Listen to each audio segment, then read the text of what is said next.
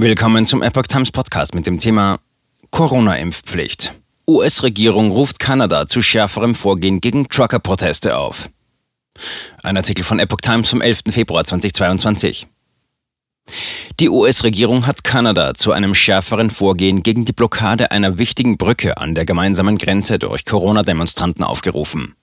Das Weiße Haus teilte am Donnerstag mit, dass der US-Minister für innere Sicherheit Alejandro Mayorkas seine kanadischen Amtskollegen anrief und sie aufforderte, von ihren Befugnissen Gebrauch zu machen, um die Situation an unserer gemeinsamen Grenze zu lösen.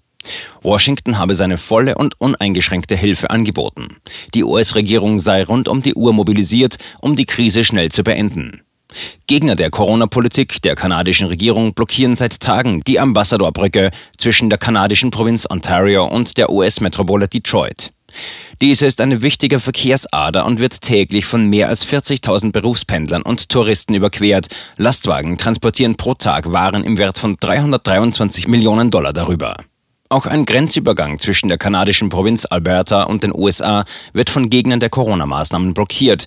Ein dritter Grenzübergang in der Provinz Manitoba wurde am Donnerstag wegen einer Demonstration geschlossen.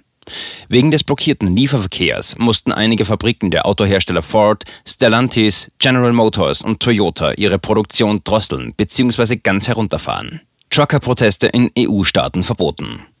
In der kanadischen Hauptstadt Ottawa erklärte die Polizei unterdessen am Donnerstag, dass sie Verstärkung angefordert habe, mehr Verhaftungen und Strafzettel ausstelle und verstärkt Lastwagen abschleppe, um die Blockade zu durchbrechen, die die Stadt seit zwei Wochen lahmlegt. Premierminister Justin Trudeau bezeichnete die Blockaden am Donnerstag erneut als inakzeptabel.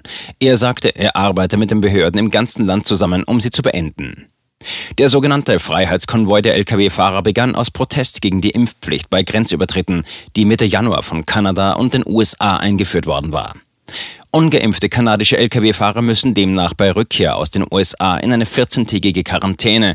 US-Fahrer ohne Impfung dürfen gar nicht ins Land. Die Stadtverwaltung der kanadischen Hauptstadt Ottawa rief wegen der Straßenblockaden mit riesigen Trucks inzwischen den Ausnahmezustand aus.